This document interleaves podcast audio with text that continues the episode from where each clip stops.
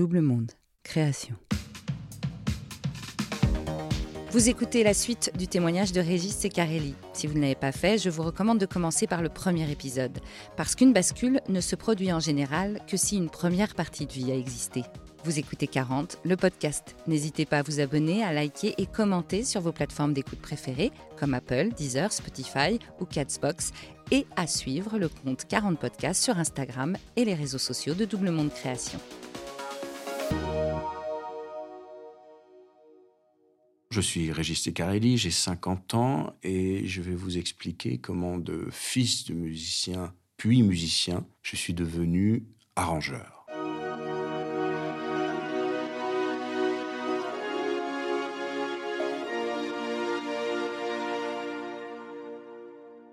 On se retrouve là donc avec une, équipe de musiciens, euh, Laurent Verneret, Dominique Ravic et le regretté Bernard Arcadio, pour enregistrer des maquettes euh, pour Henri Salvador, afin de les envoyer à Quincy Jones qui devra euh, produire le disque. Alors on se retrouve le matin, on fait le son, on enregistre un morceau, ça se passe pas mal. Moi, j'emmène pas large quand même parce que j'ai quitté le jazz depuis un moment. Je, bon, je sais toujours jouer un peu ces trucs-là. Bon, là, c'est pas du jazz, vraiment, c'est jazzy, mais bon, quand même, je suis avec des bons musiciens.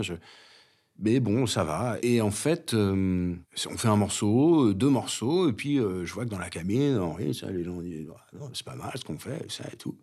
Et en fait, on va dire qu'à 10h, 11h, on a commencé. À midi, les gens nous disent mais vous savez quoi, en fait, on va le faire, le disque, on va le faire comme ça. Tant pis pour Quincy, c'est très bien ce qu'on fait là, voilà. Et à 13h, peut-être, je me revois encore dans le restaurant japonais du Palais des Congrès, là. Marc Di Domenico vient me voir et me dit écoute, euh, non seulement on va faire le disque, mais on voudrait que ce soit toi qui le produise. Je dis mais qu'est-ce que tu me racontes là en fait? Moi j'avais produit euh, un ou deux morceaux euh, quelques années avant pour China, la fille de China Moses, une, chanteuse que vous connaissez peut-être. Mais j'avais eu une toute petite expérience de ça. J'aimais bien. Et je dis oui. Je dis oui. Ça c'est quelque chose aussi que j'ai appris à cette occasion-là ça m'est arrivé plusieurs fois après, euh, c'est-à-dire qu'on me téléphone pour quelque chose que je sais pas faire et je dis oui et quand je raccroche, je dis comment je vais faire, je vais jamais m'en sortir. Mais ce sont des choses qui font avancer en fait dans la vie. Je crois qu'il faut, il faut, il faut se lancer. Si, si, on reste que dans sa zone de confort ou quand on dit oui euh, que à ce qu'on sait faire, on n'avance pas tellement. Donc là, euh, on est donc dans ce palais des congrès, on me propose de, produire, c'est-à-dire de participer aux arrangements, de donner mon avis sur les chansons, de, de donner mon avis sur tout en fait, en plus de jouer de la batterie. J'avais beaucoup de candeur, peu peut-être même un peu d'arrogance par moment. Mais je, sais pas, ils ont dû sentir qu'ils avaient besoin d'un con comme moi, en fait, pour les épauler euh, dans, cette quête. Parce qu'en fait, ce qu'il faut savoir, c'est qu'Henri, lui, euh, avait envie de faire un beau disque, puisqu'il était en déficit. Bon, il était grillé partout, hein, à ce moment-là. Parce que c'était quelqu'un d'assez spécial. Hein. C'était quelqu'un qui pouvait être très gentil, qui pouvait être très méchant par moments, en dehors de son talent qui est indiscutable. Hein. C'était un grand chanteur, ça, il n'y a pas de problème. Il pouvait être drôle, mais il pouvait être sinistre, il pouvait être euh, très gentil et très méchant. Et donc, il était grillé dans le show business. Donc, nous, on, s'est vite compris avec les producteurs au sens euh, pécunier du terme. Euh, on s'est vite compris sur le fait qu'on voulait faire un beau disque et de toute façon qu'on n'avait pas grand-chose à perdre puisque de toute façon Henri était euh, un peu rayé de la carte. Mais nous, on connaissait son talent. Moi, j'avais été élevé, j'allais le voir quand j'avais 10 ans, pour son grand retour, mon père jouait. Donc je savais tout ça. Donc on avait une espèce de front de résistance parce que lui, Henri, bien que amateur de beau, lui, il était vachement branché pognon, quoi. Donc, il, voulait euh, faire un disque dans sa tête, un truc moderne. Euh, la tête d'un mec de 84 ans, bon, c'était faire un truc de disco. Euh. Et, moi, donc, j'avais une espèce de candeur, comme ça, je courais à travers le studio, je me souviens, avec une percussion qui s'appelle un collier de moule, et je, faisais, et je criais Vincent Scotto, Vincent Scotto, en tournant dans le studio. Donc, il me regardait, il me prenait pour un fou, un fou furieux. Et on voulait se tenir à ça, faire un joli disque, mais on l'a fait je dois le dire, pas tous les jours, parce que ça dépendait des jours, mais un peu contre lui, ce disque-là. C'est donc le disque s'appelle Chambre avec vue, qui a été vraiment le disque de son retour euh, ultime et qui a, je pense, euh, qui a scellé son image aux yeux des Français et même euh, parce que c'est un disque qui a marché. Il était connu en Amérique du Sud, au Japon, qui a réhabilité l'image d'Henri pour la postérité. J'espère. Je dis ça très humblement, hein, parce que mais mais donc on l'a un peu fait contre lui ce disque-là.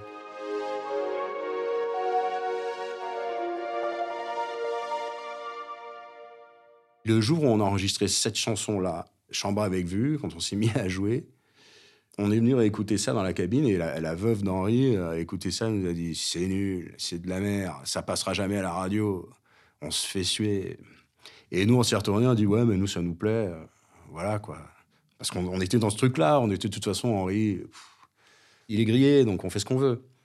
Bon, après, euh, le jour où, sa veuve est allée chercher le disque de diamant en disant je l'ai toujours su, euh, moi j'étais au fond de la salle et j'ai bien rigolé. J'avais un peu jaune parce que ça n'a pas été rigolo, euh, ni pour moi, ni pour Benjamin Violet, ni pour tout ça. Ça, s'est assez mal passé, malheureusement. Bon, il reste ce beau disque et, il reste ce, disque qui a donc changé nos vies, à Benjamin, à moi, à Karena.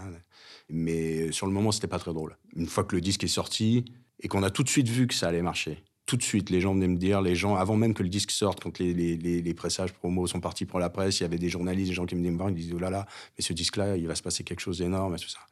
Tout de suite, on le sent quand il va se passer quelque chose. Parallèlement, euh, alors, là, il s'est passé un truc de fou. C'est-à-dire que donc, on finit ce disque. Donc, moi, j'étais vachement content. Euh, enfin, on était fiers. Euh, la séance de cordes, les gens viennent poser des cordes sur, sur, sur les chansons qu'on a enregistrées. Et d'un coup, c'est comme une espèce de rêve. On se dit, ouais, c'est beau, c'est chouette, ça prend forme. C'est comme, comme les disques qu'on aime. Enfin, bon, moi, j'étais hyper content de ça. Et alors, je ne sais pas comment on est arrivé à parler de ça. Des producteurs euh, de l'album, c'est-à-dire les gens de chez Exos et Mardi Domenico, me demandent si j'ai pas des trucs à moi. Et moi, je leur sors ces, fameux morceaux que j'avais fait pour cette copine qui devait chanter. Mais moi, j'avais fait des voix témoins là-dessus. Et je fais écouter ça. Et ils me disent euh, Attends, mais laisse-nous les morceaux. Euh. On était encore en train d'enregistrer ce disque. Tout ça, ça s'est passé au studio euh, dans les derniers jours de l'enregistrement. C'était peut-être un lundi, disons. Et le, mardi, je revois Dino, Domenico qui rentre et il me dit Non, mais ce qui va se passer, c'est que tu, vas aller chanter toi. Et en fait, tu as, un contrat chez Blue Note, si tu veux. Alors là, je rigole, hein, parce que, une fois de plus, moi, j'avais été programmé pour être musicien. J'avais d'abord été programmé pour être musicien comme mon père. Après, là, je m'étais déjà affranchi d'un truc. J'étais parti faire de, la pop musique. Là, je me retrouvais dans une position un peu de décideur. Et c'était déjà euh, beaucoup, mais alors être devant et chanter, alors là, c'était inconcevable. Donc ça m'a fait rire. Sauf que euh, d'autres copains, notamment les frères Mo, euh, que je remercie, qui avaient écouté les morceaux, m'avaient dit la même chose. Ils m'avaient dit, mais fais-le toi. Je leur avais rayonné aussi. Fais-le toi, fais-le toi. Bon, et puis bah, je le fais. Donc tout ça, c'est un peu concomitant de la sortie du disque d'Henri. Comme moi, mes morceaux étaient quasiment finis. Euh, mon disque a été fini assez, vite. Évidemment, euh, Henri téléphonait au label pour dire que ça, n'allait pas. Il fallait pas que je profite euh, du succès. Vous voyez l'ambiance. Donc, je me suis retrouvé auréolé du succès du truc d'Henri en tant que réalisateur, donc comme on dit, arrangeur, producteur, il y a plusieurs mots comme ça. Aussi comme batteur qui joue bien des ballets. Donc on m'a appelé pour euh, pendant une période tous les disques où il y avait des ballets, c'était moi. Et mon disque sort. Alors ça n'a pas été un succès, on en a vendu quatre, je crois. Mais du coup, il y a des gens qui se sont dit, ah bah, il est pas si con celui-là. On pensait qu'il était bon à faire Tac sur sa batterie. Ah, mais il a fait ça. Ah, puis il a son disque. Et puis euh, le disque sort, mais c'est à l'époque, il y avait encore un peu d'argent dans le show business. Donc euh, j'avais un contrat avec Smalto. fait un, un, showcase, comme on dit, à l'hôtel Meurice, des émissions de télé à l'hôtel Meurice. Enfin bon, c'était d'un coup un truc un peu j'ai changé de statut. On s'est dit, voilà, je, pense que les gens se disaient, bah, il est pas si con celui-là, on va peut-être lui demander son avis. Et donc, euh, ben, je me retrouve euh, comme ça à enchaîner des séances d'enregistrement de batteurs parce que ça m'avait euh, voilà, fait de la pub. Et on me propose de réaliser des disques, notamment un, autre après, puisque mon album avait atterri entre les mains de Patrick Bruel. et que des gens autour de lui lui disaient à quel point c'était génial mon disque. Et un jour, pour le nouvel an, donc 2001, je pense, je suis invité à Saint-Tropez euh, pour le passer avec lui. Donc je pars avec un bon copain à moi, David de Nice, et puis euh, il me propose de participer à la réalisation de son, prochain album, qui sera un disque de reprise des, chansons d'entre-deux-guerres. Et euh, on fait ça, donc en rentrant, début 2001, on enregistre ce truc de manière familiale, c'était sympa. En plus, les chansons étaient vachement bien. J'ai quasiment fait engager ma mère en tant que directrice artistique puisqu'elle euh, est spécialiste des chansons d'entre-deux-guerres. Elle nous a aidés. Et le disque sort et c'est un succès phénoménal. J'ai même rencontré la mère de mes enfants via, euh, via ce truc, d'une manière par ricochet. J'ai assez d'argent pour déménager, je m'achète un appart, euh, un vrai appart et plus un petit studio. Et j'ai 30 ans. Ça continue, quoi. Je, j'en reviens pas moi-même, en fait, parce que je, je suis fier d'avoir euh, tenu tête à, certains chanteurs quand je pensais que je croyais à certaines idées. Je suis fier de, moi-même, alors que j'étais le la plus grosse feignasse de tous les temps, d'avoir réussi, ne serait-ce que de jouer certaines chansons, d'être arrivé un peu à devenir musicien. C'est pas la grosse tête, c'est j'en reviens pas moi-même, en fait au fond de moi, je me dis, avec mon petit niveau, j'ai réussi à faire ça. Un jour, le masque va tomber, mais bon, euh, c'est déjà pas mal. Je, enfin, je, voilà, je suis assez content. Et en fait, c'est à ce moment-là que je commence à comprendre que tout ce que j'ai fait depuis le jour où je suis allé passer cette audition, euh, donc euh, quasiment dix ans avant, c'était en fait de manière inconsciente, j'avais compris qu'il fallait pas que je fasse la même chose que mon père. J'aurais été très malheureux toute ma vie parce que j'aurais toujours souffert de la comparaison qui est qui de toute façon, il n'y a même pas de comparaison possible parce que moi, je pourrais être aussi fort que je veux. Lui, c'est autre chose. Il est dans une autre sphère. Hein. Il est dans les grands musiciens de, devant l'éternel. Donc, euh, c'est autre chose. Donc, j'ai compris rétrospectivement que inconsciemment, j'étais guidé par une sorte d'instinct de survie, une petite voix qui me disait Attention, ne fais pas ça parce que tu vas être malheureux.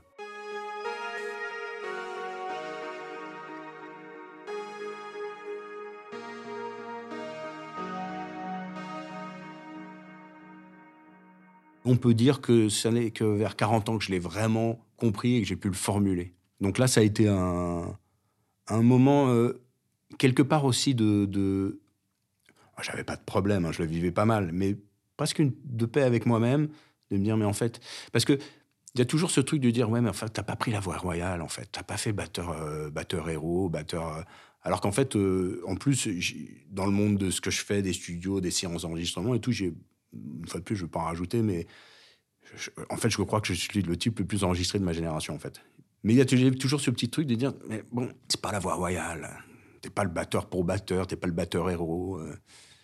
puisque j'avais été programmé pour être ça, puisque mon image, c'était ça. Si je voulais devenir batteur, ça, voulait dire ça. Et euh, vers la quarantaine, j'ai pu formuler ce truc de mon instinct de survie qui m'a fait, en fait, euh, essayer de devenir moi-même et pas une copie de mon père. Et ça m'a apaisé. Même si une fois de plus, euh, je dormais la nuit, hein, mais euh, ça m'a apaisé. et, je dois dire que jamais une seule seconde, mon père ne m'a fait euh, quelques remarques que ce soit. lui, il a, respecté à fond tous mes choix. Je le surprends même à, trouver certains projets que je fais vachement bien, alors que si j'y étais pas, je pense qu'il les détesterait. Je ne sais pas vraiment pourquoi euh, c'est vers 40 ans que j'ai compris ça. Peut-être tout simplement que la maturité. Euh, parce que, bon, oui, alors, je sais pas, j'ai divorcé, mais je sais pas si ça. Je, pense que ça, c'est un autre compartiment dans ma tête. Mais euh, non, je pense que c'est une question de maturité. Ce que je constate par contre, c'est que j'avais mis ça de côté parce que, une fois de plus, bon, c'est un tempérament et puis j'ai beaucoup travaillé toutes ces années, donc j'avais pas beaucoup de temps, mais est revenue l'idée de chanter de nouveau. Ah, je pense que c'est lié à cet apaisement. Parce que faire le chanteur, c'est un peu. Pour les musiciens, enfin le milieu de musiciens duquel je suis issu, moi, c'est-à-dire les vrais musiciens professionnels, il y a, un côté un peu quand même. Euh, c'est mon milieu, je les adore, hein, mais il y a parfois un, côté un peu euh, petit personnel, euh, et donc faire le chanteur, sauf quand c'est Sinatra, mais sinon c'est un peu faire le guignol, c'est pas, pas sérieux, quoi. Et donc j'avais une retenue, même si je m'étais laissé faire une première fois. On parle souvent de, le cordon ou de tuer le père, c'est ça. Je l'ai fait, mais, mais dans mon cas, c'est pas le bon terme. Parce que, comme je l'ai dit euh, précédemment, il était lui-même fils et grand frère de musiciens. Donc, il, savait très bien comment s'y prendre pour que j'ai pas envie de le tuer. Au contraire. Alors, effectivement, j'ai plutôt coupé le cordon que tuer le père. Parce que euh, j'ai besoin de lui. Tous les jours, j'ai besoin de lui. Quand j'ai une décision à prendre, je l'appelle, je lui demande je me suis affranchi de certains concepts qui ont bercé mon enfance, ça c'est certain. Mais ça, ça m'a pris du temps, c'était un poids. Ça m'a freiné. C'est-à-dire que j'ai eu une enfance euh, euh, tellement riche en informations, musicale et, en ce qui concerne la musique et, le milieu de la musique que ça m'a donné des avantages, j'en suis conscient. Euh. On parle souvent de piston, ça, le piston, ça n'existe pas. Parce que euh, personne n'engage quelqu'un pour faire plaisir. Euh, en tout cas, personne n'engage quelqu'un qui ne fait pas l'affaire pour faire plaisir à, à quelqu'un d'autre. Non, ça, ça n'existe pas. En revanche, les avantages, oui, je connaissais les gens et je connaissais les usages. Je connaissais plein de choses dans la musique. Alors ça, j'ai eu des avantages, mais euh, euh, faramineux. En revanche, tous ces concepts de musiciens, musiciens professionnels, il y en a certains qui ont été des poids pour moi et qui m'ont ralenti dans certaines entreprises que j'aurais pu, pu faire. Mais bon, euh, à tout prendre, je, je, je garde ce que j'ai eu avec joie. Mais donc ces préceptes-là, il m'a fallu des années pour m'en séparer, pour me dire mais non, mais c'est pas vrai, t'es pas obligé, t'es pas grave si tu fais ça, c'est pas la honte si tu joues ça ou si tu chantes ça, c'est pas la honte. Ou si tu écoutes ça, ou si tu dis que tu aimes tel ou tel groupe, c'est pas la honte. Pour assumer ça, ça prend du temps.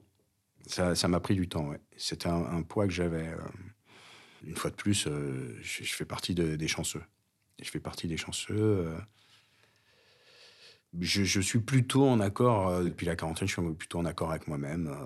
une fois de plus, hein, j'étais pas dépressif avant vis-à-vis de ça, hein, mais, j'avais.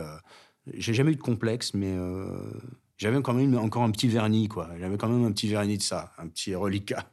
Là, euh, je suis toujours euh, petit-fils, euh, neveu, fils de musicien. Ça, je veux dire, les musiciens, c'est les musiciens, c'est ma famille. Les musiciens, c'est mon monde.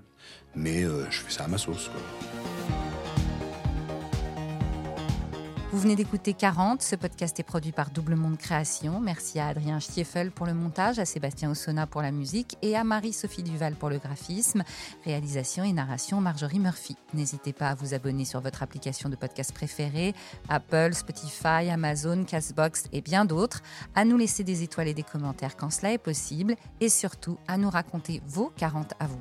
Faites-nous un signe sur notre Instagram 40 podcasts pour témoigner on est impatient de vous tendre le micro pour nous raconter votre bascule.